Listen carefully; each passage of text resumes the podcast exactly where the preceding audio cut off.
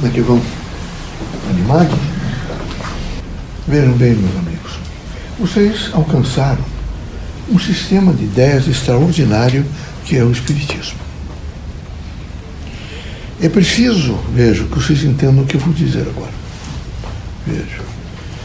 É, tem metáforas, tem aconselhamentos e obras fantásticas que diz respeito ao ser, à vida, a Deus, à evolução. Não extinguam. Leiam, mas não deturpem. É um jardim extraordinário com várias flores é preciso regá-las, umedecê-las, sentir o cheiro, o perfume, a beleza das cores e a combinação. Com coragem, espírito crítico e até um sentido de observação para recolher. É fundamental. Tem uma dimensão crítica, vejo, de uma linguagem que alcança todos. É uma linguagem posta para que qualquer pessoa as mais simples, até as mais letradas, intelectualizadas, ao tomar conhecimento, imediatamente tem condições de reformular a vida. É preciso, de maneira nenhuma, vejo, é, deturpá-la. É fácil deturpar. Então é preciso tomar cuidado para não deturpar. É, tem todos os instrumentos musicais. Todos é preciso saber utilizá-los. De tal forma que vocês não vão de maneira nenhuma destemperá-los, né, tirá-los do ritmo, porque eles precisam que às vezes vocês os utilizem. Tem aconselhamentos os mais diversos, sublimes, sempre com indicação de que o dia seguinte é próspero. É preciso não ser negativo está todos os dias uma, um mostruário extraordinário da natureza. Não é só mostruário, é preciso saber vivê-lo. As mensagens são todas vivas, pulsantes? Absolutamente voltadas a uma construção humana. É preciso não justificar que aquele é mau, o outro recebeu isso porque merecia. Devemos dar a todos a dimensão, evidentemente, do amor. No grande contexto, no processo doutrinário, está sempre fazendo chamamentos, não com promessas vãs, portanto, é preciso não exacerbá-los. É com comedimento e uma linguagem que não avilte o livre-arbítrio a, a, dimensão da doutrina é uma dimensão que traduz e que produz a fé. Ela já todos os dias, os médiums, todos os agentes mediúnicos e todo o campo doutrinário, mostrando que todos são representantes não é, legítimos no sentido da fé. É preciso não mistificá-la. A dimensão, por exemplo, é como se um rio que estivesse correndo todos os dias seu sistema de ideias ninguém vai conseguir estancá-la. Ela continua porque ela tem que alcançar os grandes oceanos, os mares todos, portanto, toda a humanidade. Ela sempre vai trazer mensagens, composições vivas, críticas, mas sempre cheias de esperança. É preciso não aviltá-las. A mensagem e a proposta é uma proposta de renovação, uma proposta que significa luz. Portanto, significa para todos os agentes mediúnicos a oportunidade de alcançar um prisma, o prisma, e nenhum dos, dos fractais do prisma aproveitá-lo da melhor maneira possível. Na dimensão crítica de, de nascer e desencarnar, ela ensinará sempre que a vida traz a tarja do desencarne.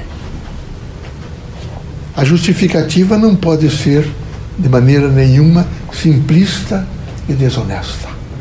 Ela deve ser corajosa e posta de tal maneira que as pessoas possam entender. As casas espíritas representam plataforma sempre do novo, onde não pode haver mentira. Nenhum médio, ninguém, sob nenhuma justificativa, deve mentir. Os agentes mediúnicos reencarnam com missões. Cada um dos irmãos, eu tenho certeza absoluta, que ao receber o encargo de reencarnar, receberam também um encargo missionário. E é necessário, meus amigos, que os irmãos vejam, não profane as casas espíritas com mentira, porque é um verdadeiro profanar. A ordem espiritista é moral, absolutamente moral. Nós ensinamos a eternidade do espírito. É preciso, de maneira nenhuma, criar, não é, subterfúgios e artifícios para enganar. É preciso ter a coragem para procurar aquilo que é necessário a cada um. A mensagem dos Espíritos é uma mensagem que procura mostrar, vejo, o grande significado de querer alcançar a verdade. Ela só será alcançada quando realmente cada um de per si entender o seu significado diante do contexto. Ele é um texto que vai se reunir o contexto e tem a missão sublime de clarear e não de escurecer. A doutrina dos espíritos tem uma mensagem extraordinária que representa a paz harmonia, fraternidade, porque ela proclama um Pai único, um Criador único, que aprendemos melhor com o Evangelho de seu Filho Jesus Cristo. É preciso, de alguma forma, eh, vivenciá-lo. Na cotidianidade da casa espírita, é necessário um espírito de sublimidade, não de truculência no, no, na, na, dimensão dos exercícios mediúnicos e da, do posicionamento crítico do fazer espírita, tem que haver serenidade, muita serenidade. Com juízo que permita que o indivíduo, não é, de maneira nenhuma, traga aquilo que ele entende que pode lhe beneficiar. A casa espírita todos os seus trabalhos e todas as suas atividades, nunca será precificada. Ela será sempre a força, vejo, eh, de uma ordem moral. Ela tem todo um andamento moral. Portanto, não é? Ela nunca terá preço, ela terá sempre valor. Assim, meus amigos, nós ficássemos escrevendo nós escreveríamos todos uma quantidade imensa de um cotidiano de vocês na Terra. E mostraríamos que vocês, no campo missionário, precisam ser muito fortes. Há coisas que vocês precisam ter determinação plena. Por exemplo, no quadro missionário, é preciso serenidade. Nunca mentira, nem falsidade, nem ilusões nas lutas é preciso determinação e coragem. Os espíritas não são, não é? De maneira nenhuma audaciosos, mas não são covardes. São críticos, mas não são maledicentes. São representantes eh, do amor, mas não são ingênuos. São a força da fé, mas não pregam de maneira nenhuma fanatismo que pode aviltar a própria consciência do agente mediúnico. Portanto, que Deus, na sua infinita misericórdia e bondade, permita que vocês todos, nesse momento, materializem o que há de melhor na doutrina dos Espíritos. E a doutrina dos Espíritos é sempre melhor. Ela atinge a todos e a tudo. Ela tem uma mensagem para cada um. O importante é que cada um, na sua dimensão, de tocar o instrumento musical ou linguístico, o utilize a contento e em condições da pessoa que está recebendo saber decodificá-lo. Não se pode ficar aqui fazendo discursos eruditos para pessoas que tiveram imensas dificuldades eh, nas lides materiais de frequentar os graus de escolaridade.